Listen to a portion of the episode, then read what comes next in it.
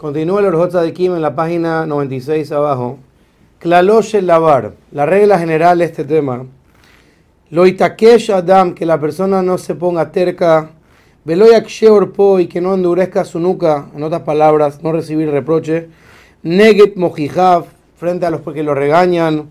Beneget morelo de y frente a la persona que le enseña el camino recto. Sino que al contrario, y tratzelaem quiere lo esté en voluntad de ellos y recibe sus palabras con mucha voluntad de alma. Que a la Ikshim Neemar, porque está escrito en el libro de Mishle, que las personas que son tercas y no quieren recibir el reproche, Shomer Navsho Mem, la persona que quiere cuidar su alma se aleja de ese comportamiento.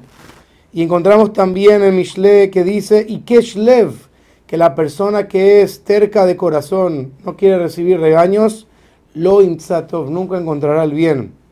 Y en muchos lugares en la Torá fue alabada la persona que desea escuchar las palabras de la Torá. Como dice el Basuk en Teilim, Hashem porque la Torá de Hashem esta persona desea, tiene voluntad de escucharla. Y en la Torá de Dios la persona medita día y noche.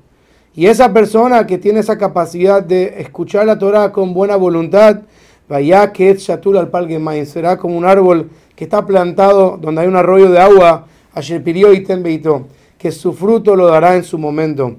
Y así encontramos muchos lugares, por ejemplo, el famoso pasuk en Teilim, Ashrei Shiaret Hashem, dichoso el hombre que teme a Dios, be mitzvotav meot, y su mitzvot las desea con voluntad.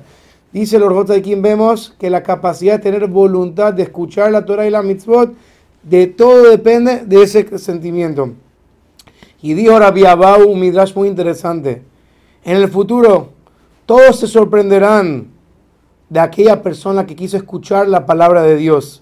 Y dirán, ¿quién es esta persona baja que nunca estudió Pesukim y nunca estudió Mishnayot y se sienta junto con los patriarcas y con el Mashiach ¿Quién es esta persona? No lo vimos estudiando tanto.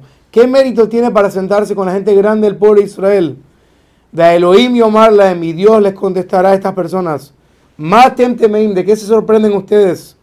¿Saben cuál es el mérito de estas personas? El mi penesh shamu elai. Solamente porque tenía la voluntad de escucharme a mí. Como dice Pasuka Mishle, Ozen shomat, un oído escucha, Tohajat haim, el reproche de la vida.